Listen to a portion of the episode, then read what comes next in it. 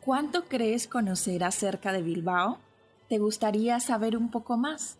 Acompáñame a descubrir hasta lo más recóndito de esta preciosa ciudad. Estás escuchando Crónica de Bilbao. Bienvenidos a un nuevo episodio de Crónica de Bilbao. Hoy hablaremos acerca de uno de los pueblos más interesantes de Guipúzcoa, en este caso Haya, pueblo alejado de la costa guipuzcoana, pero a la vez muy cercano. En esta pequeña localidad destaca la iglesia de San Esteban y sus ermitas, la de Andra Mari de Aispea y la de Santiago de Arrasubia. Esta última construida con cantos rodados. Ya en el barrio de Andacha también se encuentra la ermita de San Pedro, y en el barrio de Iruretogia está la de San Juan Bautista de Iturrios, en cuyos alrededores se han celebrado ferias de ganado, las exposiciones agrícolas y ganaderas de Haya y otro tipo de celebraciones. Hablemos ahora de Orio. Al lado de Haya, Orio tiene un pequeño puerto con aroma tradicional, justo al lado de su plaza donde los últimos años se viene grabando la serie en euskera Goenkale. Entre su arquitectura despunta la iglesia de San Nicolás, situada en el casco antiguo de un pueblo cuna de artistas tan dispares como el escultor Jorge Oteiza o el músico Benito Lersundi. Orio es el lugar indicado para degustar un buen besugo asado después de haber paseado por su playa.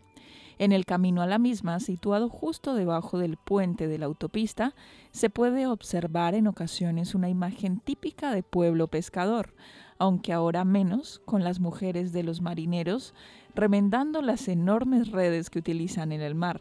Un mar surcado durante meses por una trainera que despierta el fervor de toda la población, apasionada por el remo.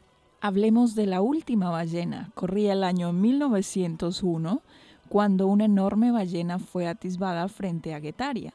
Los pescadores salieron a por ella, pero se adentró en la zona de Sarautz y de allí pasó a las aguas de Orio. Inmediatamente un par de embarcaciones muy similares a las actuales traineras partieron en busca del cetáceo. Tras horas de ardua lucha lograron capturar la ballena, la última cazada en el Cantábrico. Dicen que los gritos del animal a cada arponazo se oían desde el mismo pueblo.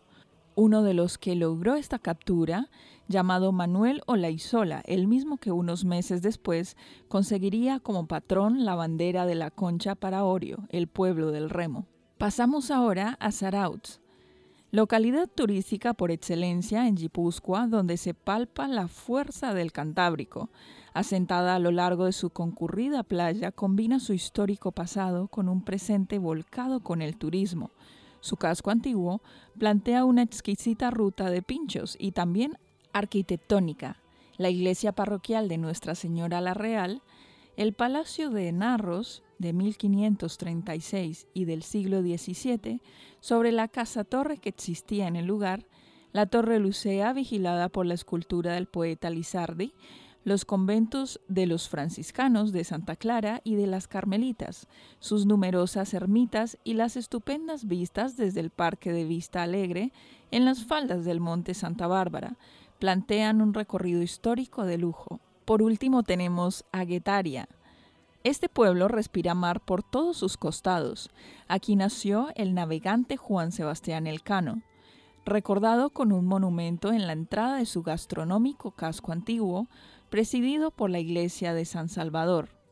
Además de Elcano, otro ilustre de la villa fue Cristóbal Valenciaga, un mito de la moda. Su museo está situado en el Parque Aldamar y su población se extiende en una franja de tierra que se adentra en el mar y se une a la isla de San Antón, el famoso ratón de Guetaria.